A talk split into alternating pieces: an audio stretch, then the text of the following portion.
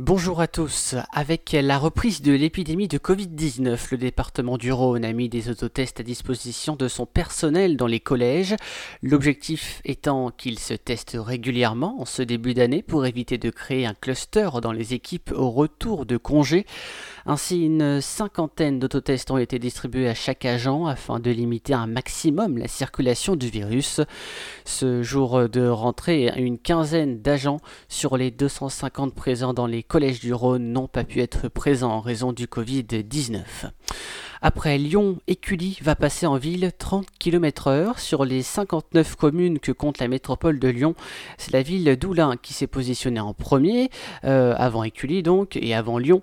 À savoir que Lyon sautera le pas euh, le, 30, le 30 mars prochain et que Villeurbanne est plus qu'intéressé et a inscrit la mesure dans son plan de transition écologique. Dans le reste de l'information, l'assurance maladie du Rhône adapte son service d'accueil et privilégie les rendez-vous. Les 13 euh, 000 professionnels de santé et 1,8 million d'assurés sociaux du Rhône ne pourront plus se rendre à la CPAM sans rendez-vous. À partir d'aujourd'hui, la caisse primaire d'assurance maladie est contrainte d'adapter son service d'accueil physique. Ainsi, les espaces libres-service des agences d'accueil sont fermés et les assurés sont reçus uniquement sur rendez-vous physique et téléphonique, détaille la CPAM du Rhône. Roselyne Bachelot viendra participer au lancement de la programmation de la capitale française de la culture 2022, un label obtenu par la ville de Villeurbanne en mars dernier.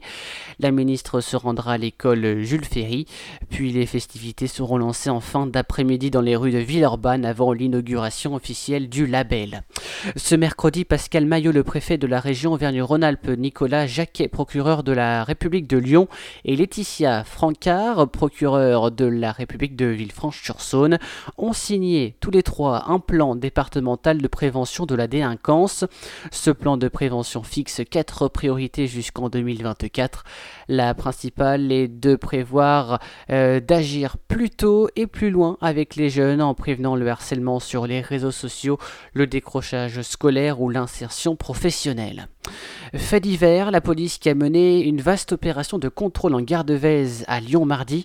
En tout, les autorités ont procédé à 10 verbalisations pour non-port du masque et pour un pour outrage sexiste et deux interpellations pour détention de stupéfiants et violences contre des agents dépositaires de l'autorité publique.